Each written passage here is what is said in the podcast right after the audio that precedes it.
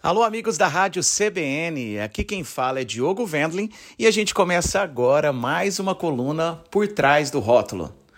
Bom, hoje eu vou apresentar uma vinícola e um vinho sensacional. O primeiro nome é muito legal.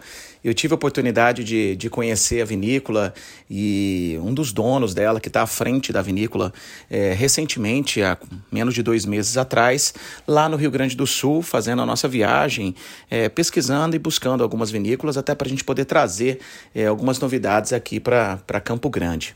Uma delas que me chamou muito a atenção, que eu já vi que várias outras pessoas, produtores, inclusive, estavam falando dela, porque era uma vinícola muito jovem, bem recente, que começou em menos de 10 anos praticamente é, a entrar nesse mundo de forma profissional e do jeito que eles estão fazendo, com uma sala de degustação, com um ambiente super bacana. É, e começou a dar uma revolucionada, até porque eles não plantam as uvas, eles compram essas uvas e vinificam em vinícolas parceiras e de amigos. A gente está falando da família Beber. É, eu tive a oportunidade de conhecer o Felipe Beber, é um jovem empreendedor, sonhador, enólogo de seus 30 e poucos anos, 32, 33 anos, é, que está fazendo um trabalho sensacional junto com seu irmão e o seu pai lá na vinícola.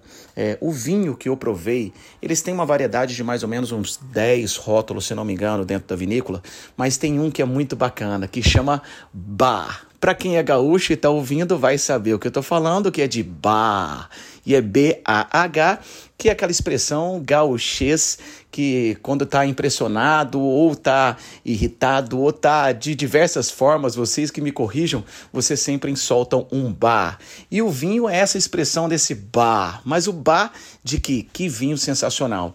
Ele é Taná com Toriga Nacional, ele compra as uvas lá na, na Serra do Sudeste, perto ali da, da região de Bento Gonçalves mesmo, é, e vinifica numa vinícola próxima de lá, se não me engano é do Fabian, que é um dos amigos enólogos dele, e depois deixa estagiar por 12 meses em barrica de carvalho francês até ser engarrafado e ser vendido.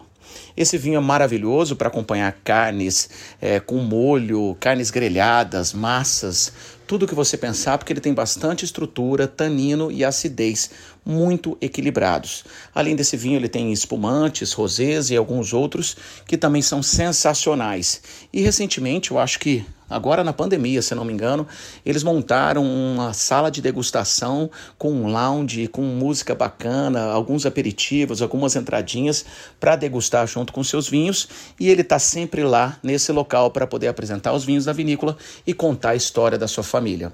Bom, se vocês estiverem passando por lá, procure a família Beber, veja se o Felipe está por lá e fala que o Diogo, daqui de Campo Grande, da coluna da CBN por trás do rótulo, indicou eles para vocês conhecerem. Bom, a gente fica por aqui, eu espero que vocês tenham gostado e a gente se vê na próxima semana. Saúde!